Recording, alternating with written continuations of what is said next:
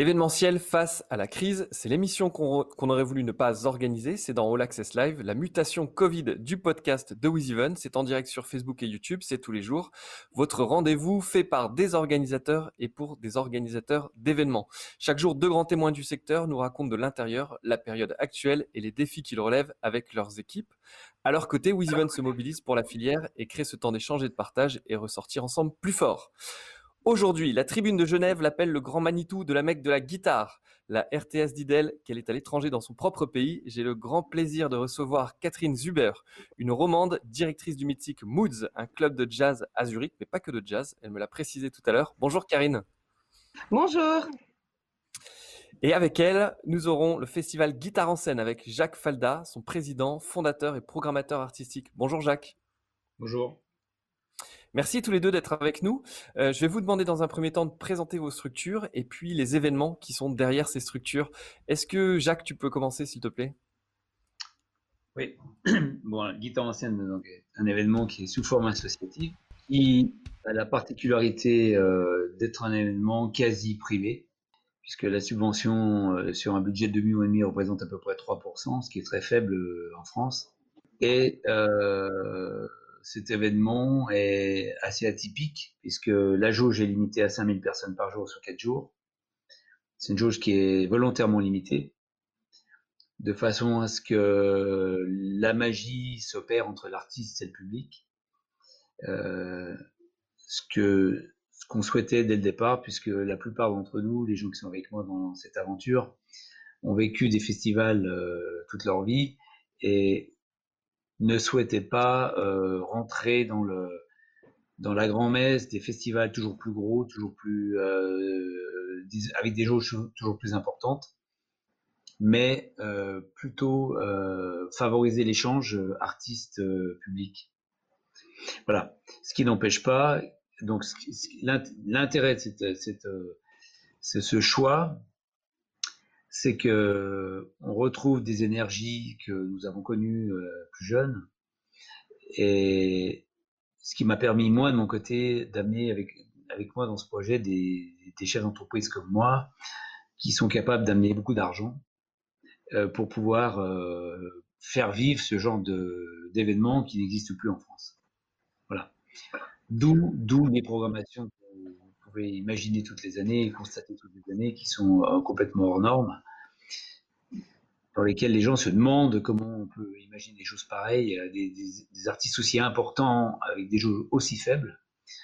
Euh, ben voilà, c'est la résultante finalement d'une stratégie qui a été mise en place dès le départ, qui au bout de 13 ans a fonctionné. Voilà. En gros, c'est un petit peu le projet scène avec une thématique très forte, et, je l'ai lu dans pas mal d'interviews, sur la guitare, avec le parti pris de ne pas en sortir et d'être très élitiste aussi sur cette programmation. la, guitare est mise en avant, et euh, les programmations sont élitistes, effectivement. Euh, c'est aussi, aussi, elles font aussi partie de ce projet, c'est-à-dire qu'on est capable de faire venir euh, un artiste comme Frank comme Zoé Zappa pour une seule date en France, on est capable de faire venir un, artiste comme Jimmy Vaughan pour une seule date en France, et, voilà, euh, c'est le parti pris du festival. Donc quelquefois des artistes pas grand public du tout, qui coûtent beaucoup d'argent, mais qui viendront en France pour une seule date. Et j'avais lu aussi également que vous disiez que vous vouliez, quand vous demandez de faire un plus gros festival, vous disiez je veux pas un plus gros festival, mais un plus grand festival. Et ça me permet de faire le lien avec Karine. Euh, Karine, je crois que le, le Moods est le plus grand club de jazz de Suisse, mais peut-être même d'Europe. Est-ce qu'on peut, est-ce que tu peux nous le présenter? Oui, enfin, on fait partie des, cinq. Euh, on est un peu plus grand que le New Morning pour faire la comparaison euh, avec la France. le Moods, en fait, c'est une association euh, en 1992, euh, des musiciens ont créé l'association et revendiqué l'endroit, un endroit permanent pour organiser des, concerts de jazz. C'était un autre lieu, c'était un ancien euh, buffet de gare dans le centre de Zurich.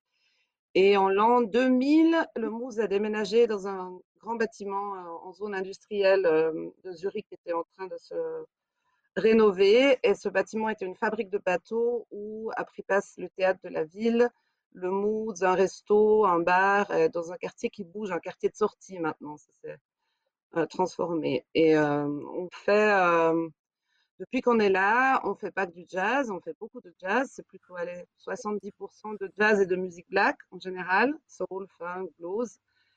Et des concerts quasi tous les jours, sauf en été. En été, normalement, on fait une pause de concert à cause des open à cause du temps qu'il fait, les gens qui partent en vacances, normalement, en période hors corona.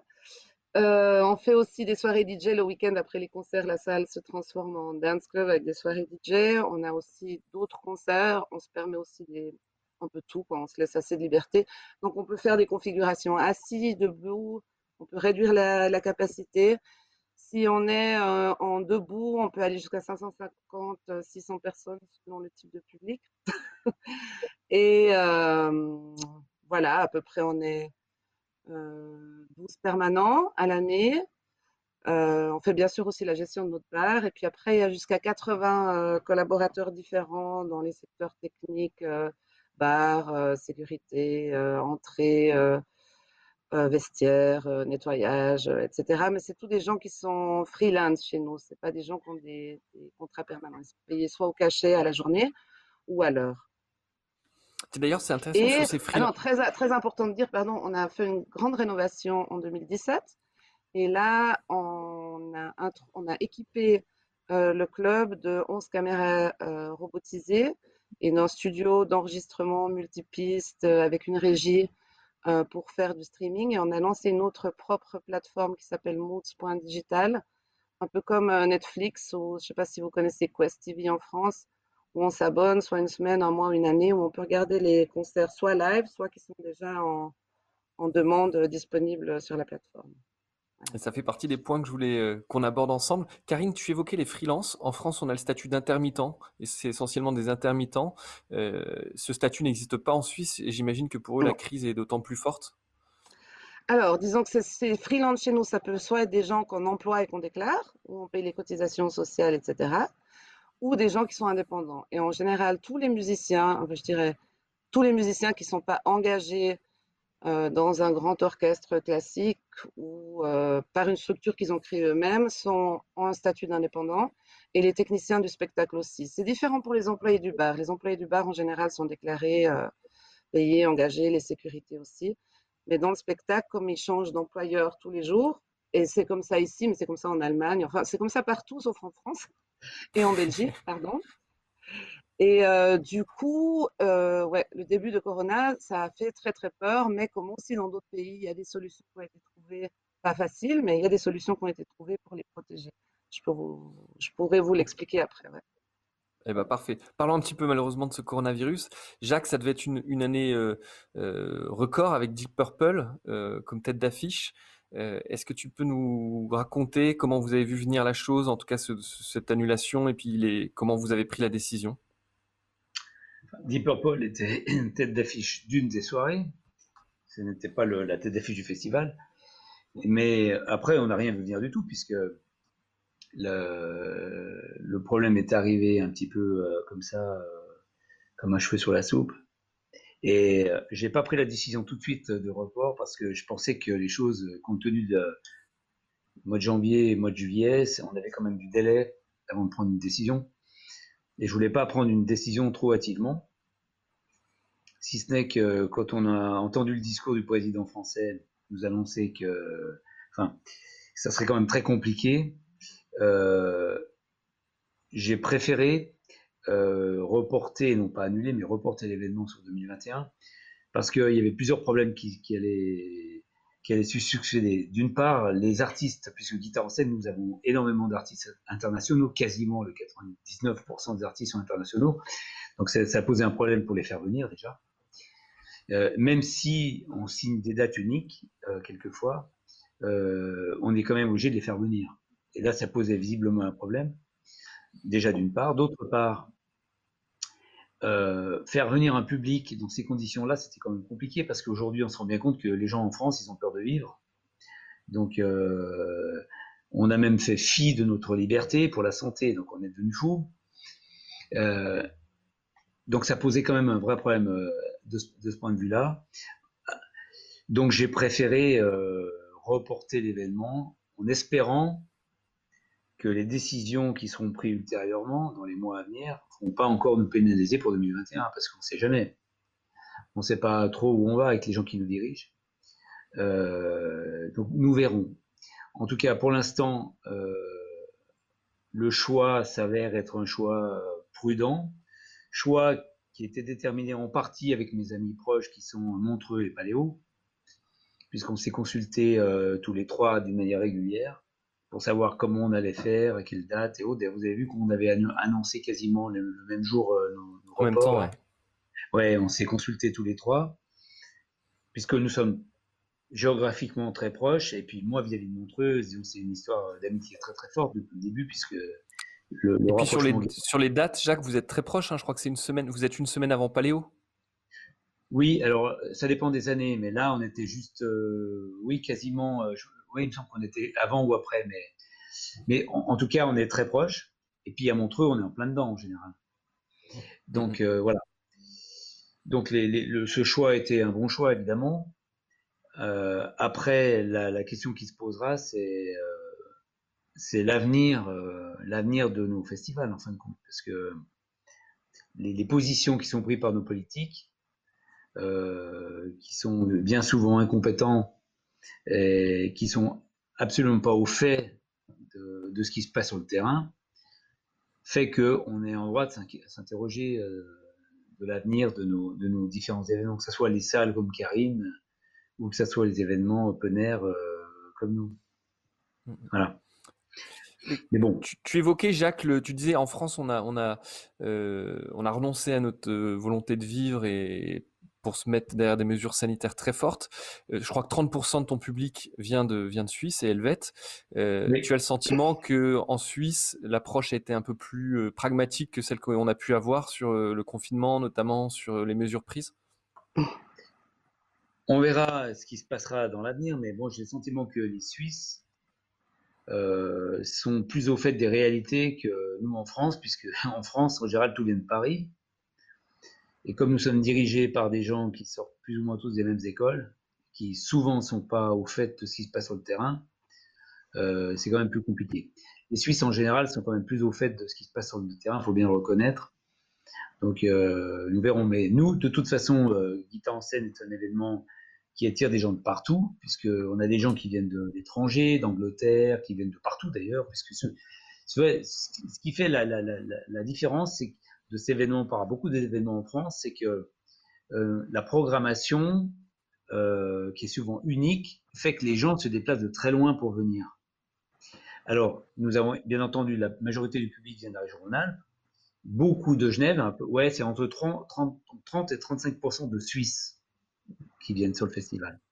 Puis après, on a des gens qui viennent de toute la France et de l'Europe, puisqu'on a même des gens qui viennent en quart d'Angleterre, de, Belgique d'ailleurs. Et du coup, Jacques, euh, comment tu expliques que, alors que vous attirez et beaucoup de gens de l'étranger et qui du coup forcément doivent prendre des nuitées, des transports, euh, génèrent des retombées pour le territoire, comment, comment vous expliquez le fait que les collectivités vous soutiennent peu économiquement, que ce soit seulement 3% Est-ce que c'est parce qu'il y a des généreux mécènes dont tu fais partie avec ton entreprise, comme tu l'évoquais tout à l'heure, et que du coup, euh, ça leur va bien?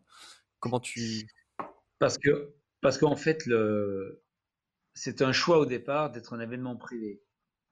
Donc, le, les subventions euh, participent au fait qu'on nous sommes euh, crédibles vis-à-vis -vis de nos régions. Mais nous ne tablons pas là-dessus pour la survie de notre, festival, pour la vie du festival. Moi, je souhaite rester un événement privé. C'est-à-dire privé, comme je suis privé, je suis propriétaire de je, suis libre de mes choix. Et euh, c'est aussi, aussi grâce à ça que je, peux me permettre de programmer plus ou moins ce que je veux. Je ne suis mmh. pas euh, inquiété ou je ne suis pas dirigé par des gens qui me disent tu devrais faire ci, tu devrais faire ça. Je fais ce que j'ai envie de faire.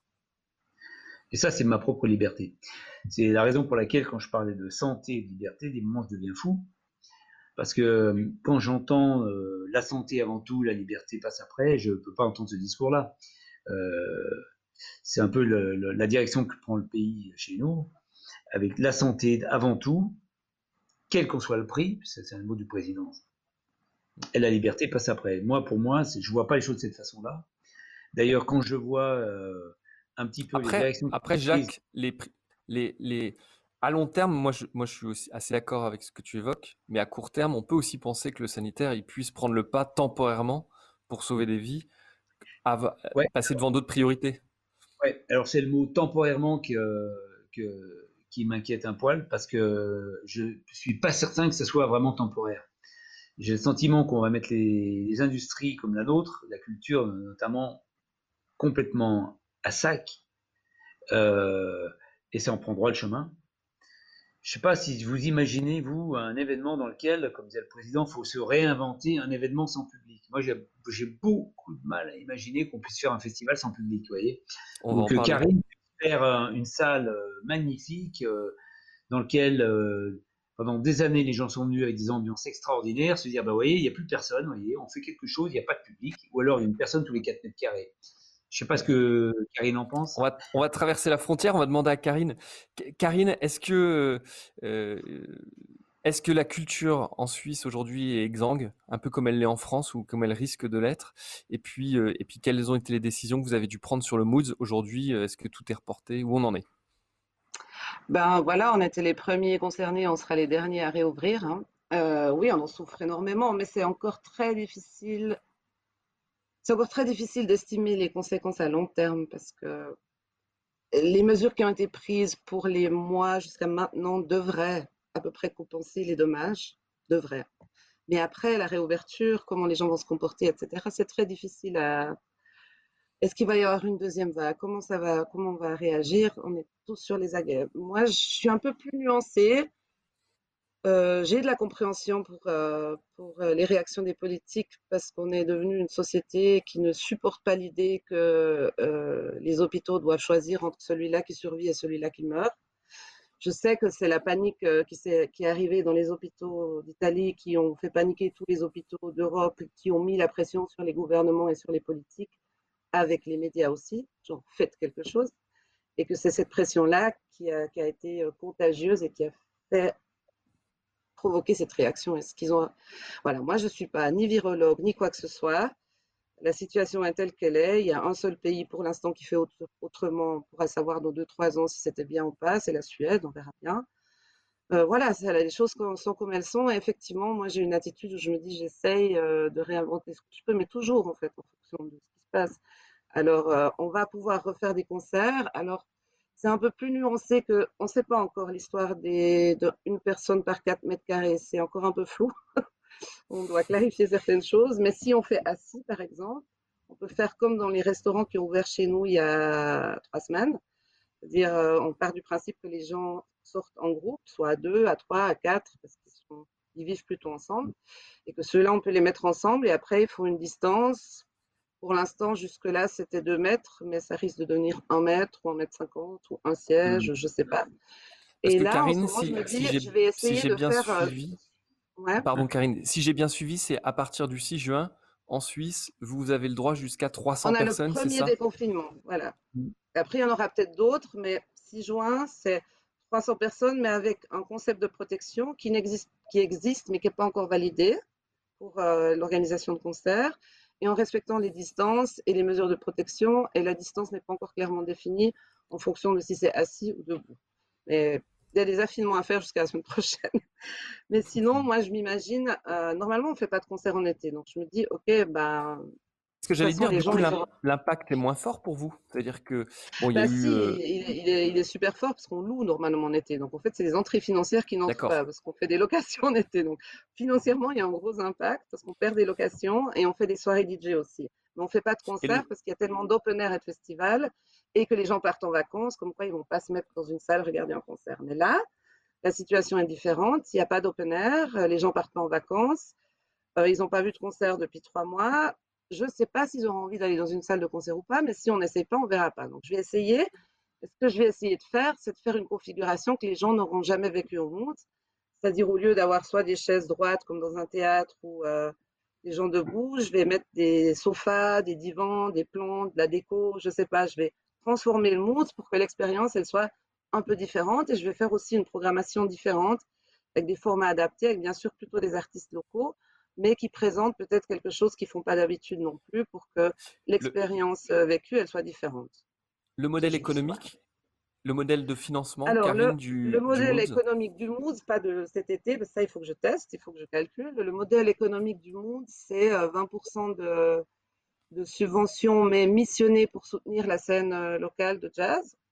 Et le reste, c'est beaucoup de billetterie et surtout de bars, à peu près la même chose, parce qu'on gère le bar aussi. Et puis des locations, des mandats et un sponsor principal qui est la, banque euh, cantonale. Et là, on a beaucoup de chance, c'est qu'ils ne retirent pas du tout euh, rien de, leur soutien pour cette année, ni les subventionneurs, ni, les sponsors. Et là, on est là, merci. On peut, si on a des problèmes de liquidité, liquidité avoir aussi un prêt euh, sans intérêt pour l'instant, on n'a pas encore dû l'utiliser, mais ça pourrait arriver. Même comme on touche du chômage technique, ça va. C'est l'autre compensation. Il y a une deuxième compensation possible pour les dommages jusqu'à, subis jusqu'à août. Euh, mais on ne saura pas encore jusqu'à août ou jusqu'en septembre si on la touchera ou pas. Tous les organisateurs de spectacles ont pu déposer la demande auprès de leur canton. Et c'est la Confédération, qui est l'organe national, qui répartit aux cantons qui sont les départements pour répartir. C'est compliqué. Mais le modèle économique des concerts cet été, euh, il va falloir que je calcule. Maintenant, mon, prochain calcul, c'est combien de gens je peux mettre. Euh, réfléchir à la politique de prix. J'ai pas envie d'augmenter les billets, ben, j'ai pas envie de faire une, euh, un truc où la culture est accessible que pour les riches en période de corona. Mais à proposer, voilà, c'est les prix du billet normaux, mais si vous voulez soutenir si vous voulez payer plus, vous pouvez. Avec ça, on va faire plus de concerts en été pour soutenir les musiciens qui, eux, n'ont pas de revenus financiers en ce moment. Mais je ne sais pas comment vont réagir euh, le public. Je ne sais pas s'il va venir. Donc, il faut que je teste. J'ai aussi pas mal de public, pas que, hein, mais j'ai aussi du public plus âgé qui font partie des groupes à risque. Ils vont peut-être avoir peur. Je ne sais pas. On va... Il faut qu'on mm. essaye parce que si on n'essaie pas, on ne saura pas. Il y en a qui disent ah non, moi, je ne vais rien faire. Tu parlais de soutien du public. Euh, Jacques, sur votre site, vous disiez Nous sommes indépendants et contrairement aux festivals appartenant à des industriels ou des groupes financiers, nous ne pouvons compter que sur la billetterie et nos fidèles partenaires pour exister, voire quand un coup dur arrive pour survivre. Est-ce que euh, aujourd'hui vous sollicitez le soutien du public sur Guitare en scène et est-ce que les partenaires jouent le jeu aussi? Alors, oui, je rebondis juste euh, sur ce que Karine disait. Karine parle de la deuxième vague. Moi, je, pense que la deuxième vague qui arrive, la deuxième vague, ça va être une vague économique. Moi, je ne le vois pas du tout comme une vague euh, du ah, corona. Ça sera l'économie, la deuxième vague pour moi. Ça va être un raz-de-marée. D'ailleurs, pas que pour nous, pour, tous les, toutes les, tout le monde de l'industrie et, et de l'économie en général. Et euh, quand on commence à faire des calculs pour comment rentabiliser un événement de façon qui tourne ne serait-ce qu'à zéro, ça va être même très compliqué de mon point de vue, euh, avec ce qu'on nous annonce. Ensuite, nous, concernant Guitare en scène, effectivement, nous, c'est les partenaires et la, billetterie. Alors, euh, aujourd'hui, les partenaires, euh, heureusement, me soutiennent.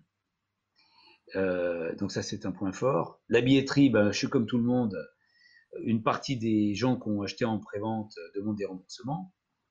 Mais comme je suis en train de réactiver très fortement ma programmation pour 2021 avec des annonces fortes, on a même aujourd'hui des gens qui commencent à nous rappeler pour nous dire je veux être remboursé, mais finalement je veux plus être remboursé. Je, enfin, Parce que la programmation va changer, Jacques? Elle est améliorée la programmation ou elle est juste copier-coller? Pour être clair, elle, sera quasiment la même a priori, voire améliorée sur certaines soirées, voire peut-être euh, peut-être pas 4 jours, mais 6 jours. Parce que j'avais un projet important pour 2021 qui va, qui va quand même, j'espère, se réaliser. Donc du coup, j'aurai pas 4 jours de festival, mais 6 jours. Ça, on, verra dans les, semaines qui vont suivre. Euh, mais pour vous dire que, effectivement, les gens ont une telle trouille, une telle trouille, on nous demande des remboursements et quand on annonce, euh, comme là, on annonce Deep Purple, euh, Uriah Heep et Nick West, les gens rappellent en disant mais on voudrait euh, réactiver les billets qu'on a annulés. Vous voyez le truc. merci, confiance. À quel point ils ont peur de vivre ces gens-là On a réussi, hein, on a réussi comme à faire des choses incroyables dans ce, pays. Donc voilà. la semaine prochaine, je devrais pouvoir annoncer encore des belles choses. Euh, et puis les, les semaines suivantes, j'espère que ça va continuer comme ça. Donc du coup, euh, tout ce que je rembourse, si je peux le revendre derrière, ça ira. Euh, voilà. Et, et, au final, au lieu d'avoir quatre mois pour vendre, j'aurais un an. Donc, je devrais m'en sortir. On a eu une question sur le, sur, le, sur le chat là en, direct de quelqu'un qui est Mo Better Evans qui nous dit quelle est la différence entre un report ou une annulation? Euh... Eh ben, écoutez, quand vous annulez, un, vous annulez un festival, il n'y a plus de festival. Quand vous le reportez, ça veut dire qu'il n'est pas annulé, mais vous le reportez de quelques mois. Donc on va le reporter d'une année. Ce qui signifie que le billet est valable l'année prochaine, c'est ça? Exactement, Karine. Ça veut dire exactement. la différence. Pourquoi C'est-à-dire qu'un événement qui est reporté, ben, il n'est pas annulé. Donc, vous avez acheté vos billets, ben, écoutez, vous pourrez les utiliser l'année prochaine. Et puis, et voilà. Et quand on dit aux gens, mais écoutez, euh, vous savez, euh, les gens qui viennent sur ce festival, c'est les gens qui aiment ce festival. Parce que c'est comme vous le disiez tout à l'heure, c'est un événement un peu atypique. On vient pas sur Guitare en scène par hasard. C'est pas, pas la foire au slip, Guitare en scène. C'est un événement musical. Et les gens viennent parce qu'ils aiment vraiment cet événement. Quand on leur dit faites-nous confiance, euh, ben, ils doivent nous faire confiance. Parce que si demain, comme d'ailleurs Ben Barbeau euh, du Hellfest me disait, écoute, moi, si je dois tout rembourser, je suis mort. Ben oui, ben moi, c'est pareil. Si je rembourse tous mes billets prévendus, euh, j'ai avancé des sommes considérables en artistique. Si je dois rembourser les préventes, je sais pas comment je vais faire. Je vais avoir des gros, gros problèmes. Donc, à un moment donné, il faut que le public se dise, mais attendez, on va quand même suivre ces gens-là et on va pas les laisser tomber parce que sinon, si on les laisse tomber, il n'y a plus de festival. C'est pas compliqué. Mhm. Et euh, il n'y a plus de Hellfest, il n'y a plus de guitare en scène, il n'y a plus de je ne sais quoi, il y en aura plusieurs en France qui n'existeront plus. Donc, euh, à un moment donné, les gens doivent se prendre un peu pour la main dire bon, on leur fait confiance, ce sont des gens sérieux, et on ne demande pas le remboursement. Soit on reporte à l'année prochaine, soit à la limite on fait un don, parce qu'on ne sera pas là, mais on fait un don, on est là et on leur, on leur dit ben, on croit en vous, euh, l'argent, ben, l'année prochaine à ces dates-là, on avait prévu d'être ailleurs on vous laisse cet argent-là parce qu'on croit en vous.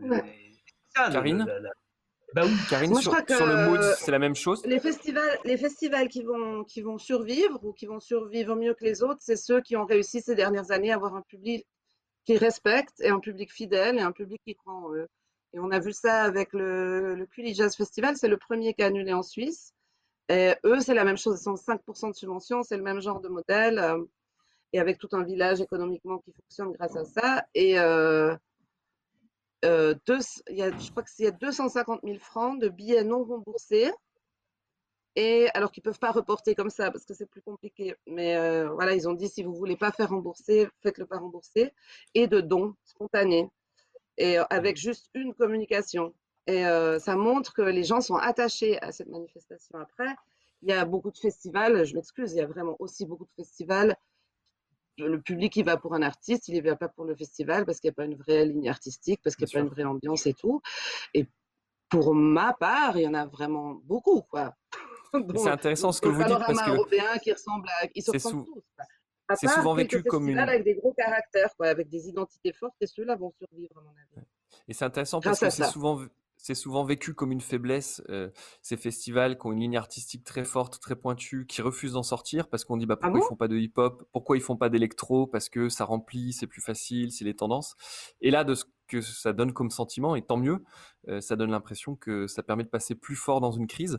Karine, sur, sur la programmation qui a dû être euh, annulée, est-ce qu'elle est reporté à une date ultérieure? Est-ce que les agendas permettent de le faire ou est-ce que non, c'est complètement annulé On rembourse les spectateurs Alors au début, j'ai reporté. Euh, au début, je reportais les annulations qui me donnent de l'étranger où j'avais pas mal de billetterie, parce que les autres, à un moment donné, ça ne servait plus à grand chose. Puis après, j'ai vite arrêté parce que, euh, au fond, les, les, groupes transatlantiques, maintenant, ils commencent à reporter les dates reportées à l'automne, ils commencent à les reporter en 2021. Et à partir du moment où, ça a été confiné, je, ça fait aucun sens parce que je ne sais pas dans quelle configuration je vais pouvoir réouvrir à l'automne. Est-ce que je peux faire des concerts debout, assis? Est-ce que les musiciens vont voyager? Est-ce que les frontières seront ouvertes? Aucune idée. Donc là, à un moment donné, j'ai complètement arrêté de, de, reporter, sauf quelques dates bien vendues à cause de la billetterie, justement. Mais c'est pas sûr que ça pourra avoir lieu. Donc, euh, j'ai arrêté toute programmation. Mon automne est vide.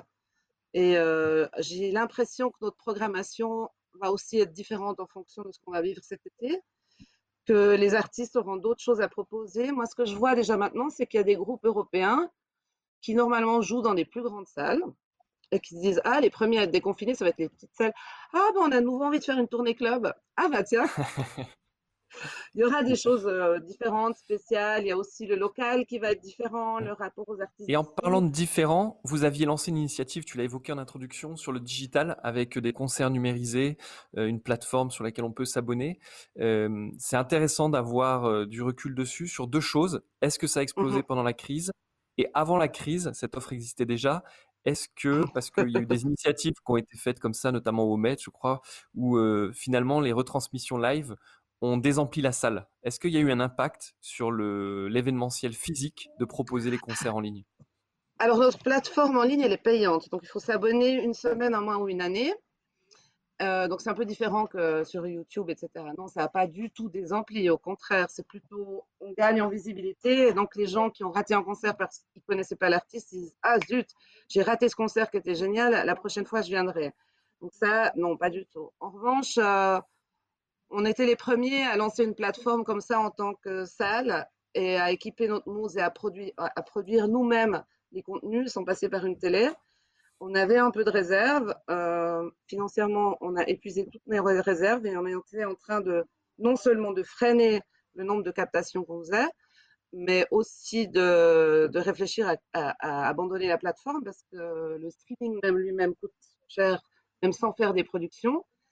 Et ça n'était pas assez rentable avec les abonnements et avec les autres euh, ventes qu'on faisait de, ces concerts euh, pour euh, que ce soit rentable. Donc, on était sur le point de chercher un nouveau modèle pour nos captations et d'abandonner la plateforme. Arrive Corona. Et effectivement, je ne vais pas dire que ça a explosé, mais mars-avril, on a multiplié par 2,5 les recettes d'abonnement si je compare à mars l'an dernier ou à avril de l'an dernier ou d'il y a deux ans. Mais exploser, je ne suis pas sûre. Et là, depuis mai, ça rebaisse. Hein. Donc euh, là, il fait beau. Les gens, et les gens, je crois qu'ils en ont marre. De... Au début, ouais, on va regarder les trucs online. Je ne suis pas sûre. de toute façon, moi, il y a une chose qui est certaine, c'est que le, le, streaming, la vidéo, tout ça, ça remplacera jamais, jamais, jamais l'expérience live d'un concert. ça ne pourra pas le remplacer. Jamais. Je suis d'accord avec toi. Et, et euh, on a un bel outil, les, artistes ont besoin de belles images, de, concerts, etc. On verra à long terme ce qu'on en fait. Peut-être qu'il faut qu'on se mette à plusieurs ensemble pour faire une jolie plateforme qui soit quand même, qui fasse plus sens et qui ait un, revenu, un partage de revenus. Parce que nous, 70% des revenus sont reversés aux artistes. Hein.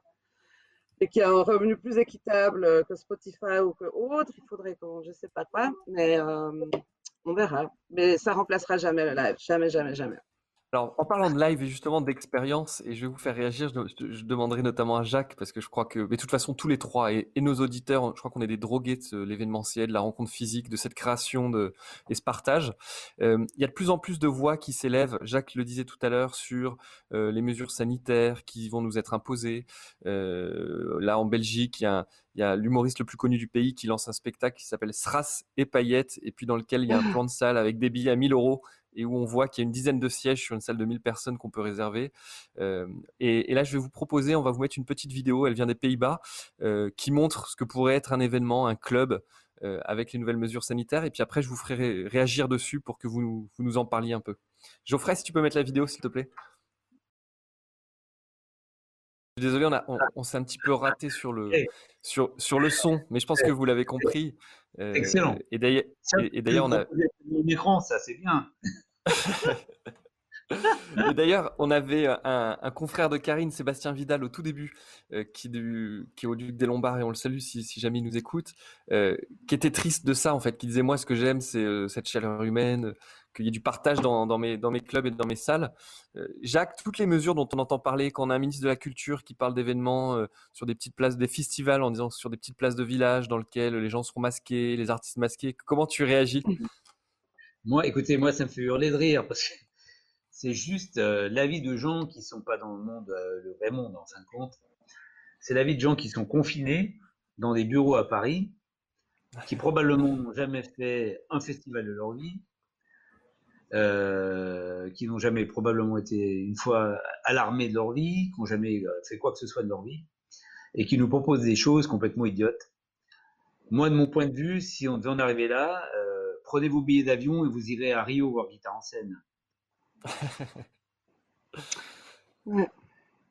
Et Karine, est-ce que bah, moi, je sors d'une réunion de ce matin avec les tenanciers de bars et de clubs qui ouvrent la nuit. On a encore un autre problème à côté de celui de la capacité qu'il faut qu'il soit clarifié.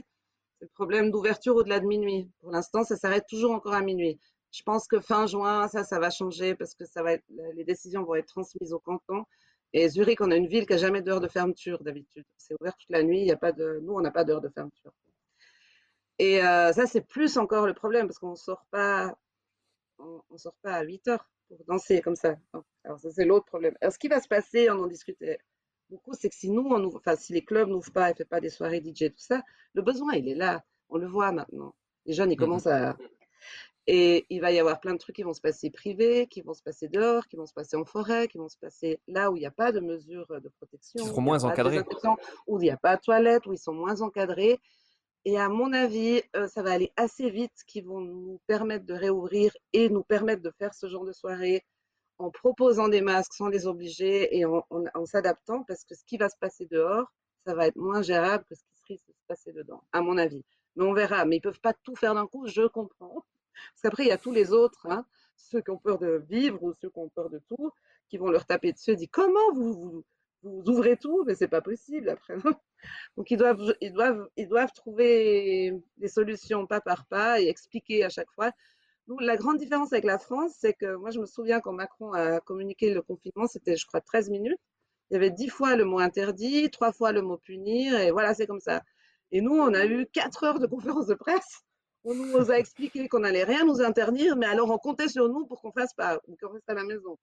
nous, on n'a quasi pas eu d'interdiction euh, individuelle des gens, mais on était très, très, très, très, très fortement recommandé parce qu'on nous explique pourquoi de ne pas faire ci et de faire ça. c'est intéressant. Alors moi, au début, euh, j'ai aussi euh, pris le truc à la légère et je me suis fait prendre au jeu, j'ai joué le jeu. Je n'étais pas interdit de sortir et d'être confiné, mais je me suis confinée. Est-ce qu'il y a une différence en Suisse entre la partie romande et puis Zurich, par exemple, sur, sur l'approche? Oui, parce qu'il y a une partie, enfin, la, Suisse romande est plus touchée, disons, le canton de Vaud et de Genève a beaucoup plus de cas d'infection que la partie alémanique. Alors, c'est probablement lié à la densité de la population, parce que l'arc lémanique, c'est une densité beaucoup plus élevée qu'ailleurs. Alors, est-ce que c'est ça qui fait que les francophones ont mis beaucoup plus, ils auraient aimé encore être plus confinés? C'est eux qui mettaient euh, la pression pour qu'on ferme plus. Et les Suisses allemands sont plus à vouloir libéraliser tout tout de suite, c'est l'autre extrême, le côté économique, on libère tout. Et voilà, on essaie, la Suisse essaie toujours d'être entre deux. C'est intéressant. Karine, oui. c'est pas forcément que le côté économique, c'est aussi le côté euh, laissez-nous vivre.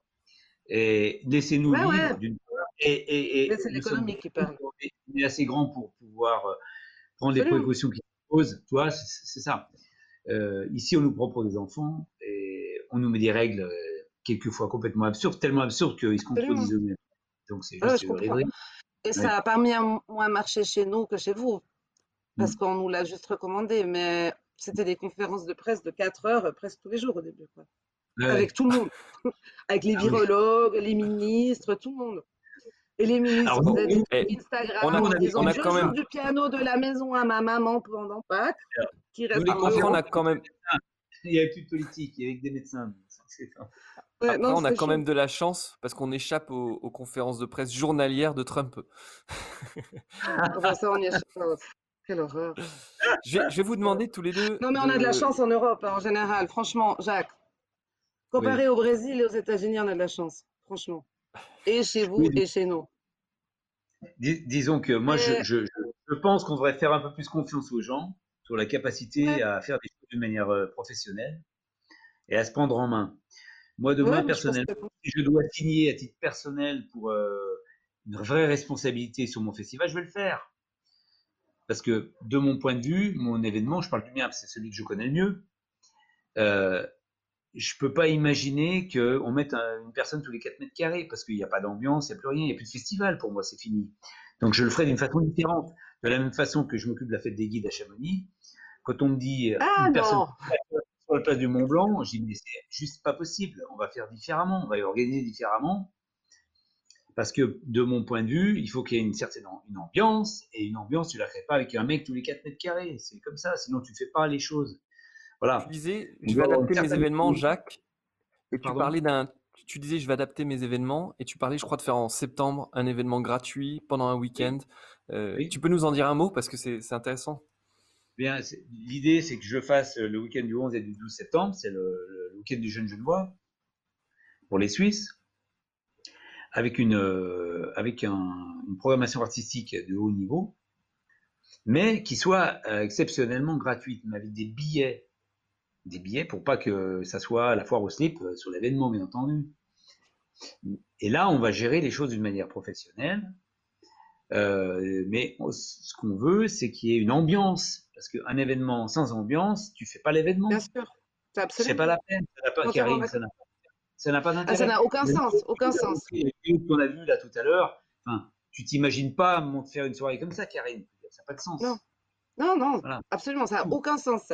Non, mais ça, on va le communiquer aussi, toute la branche, les concerts debout avec euh, une personne par 4 mètres carrés. Et c'est pas gérable, c'est pas possible. Tu vas pas mettre un sécu à côté de chaque personne dont tu n'as pas le droit de te rapprocher. Sébastien, du, Sébastien Duduc des Lombards, lui, me disait, mais de toute façon, je n'ouvre pas ma salle si je peux pas la remplir pleinement parce que mon point d'équilibre, il est à 95% de remplissage. Oui, et puis en plus, ces sièges comme ils sont placés déjà maintenant, c'est hyper serré. Donc s'il devait avoir l'espace, il a peut-être 15 personnes, lui, dans sa salle, je sais pas. 20. Jacques, je reviens sur, sur, ton festival gratuit. Tout à l'heure, tu disais que tu demandais euh, au public euh, de la solidarité.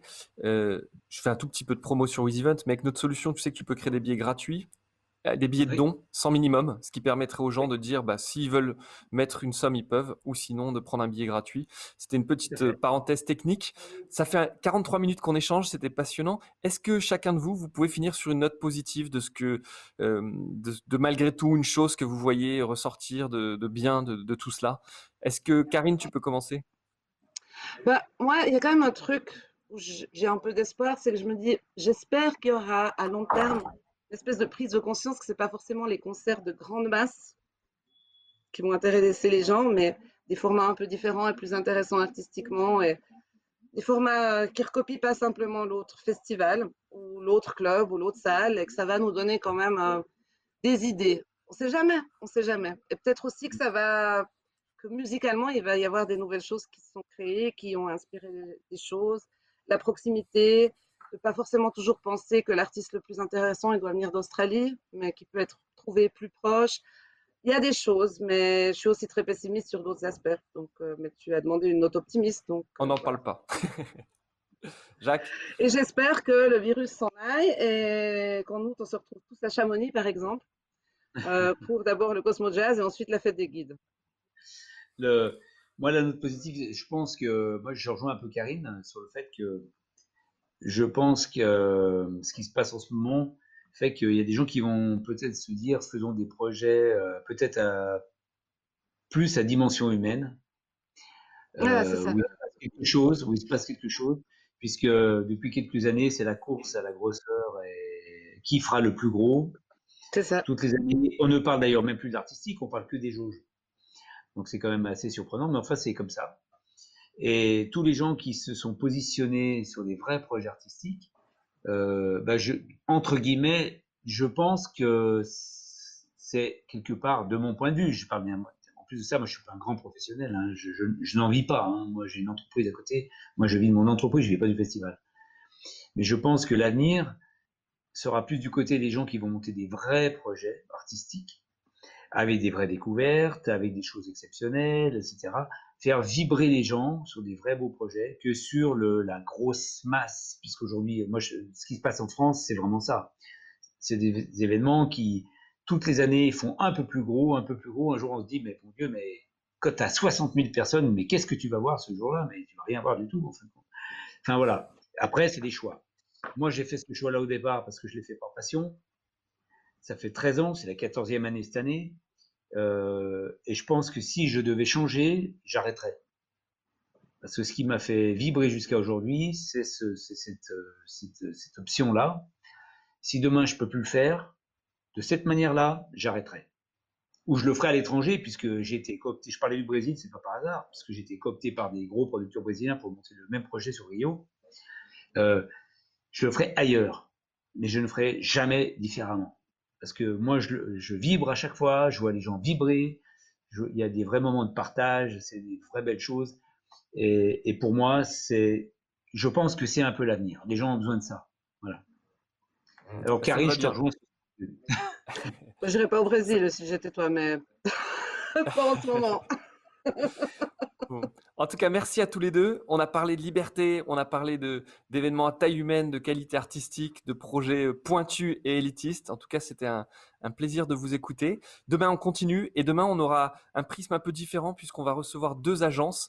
Euh, l'agence Happy Prod de Romain Conneil, qui est le fondateur et le directeur, et l'agence Simone de Mathieu Nudelberg, qui est son fondateur. Et donc, on parlera plutôt d'événements professionnels et de l'impact pour ce secteur. Merci tous les deux. Demain, 15h. Et d'ici là, The Show Must Go On. À bientôt. Yes. 拜拜。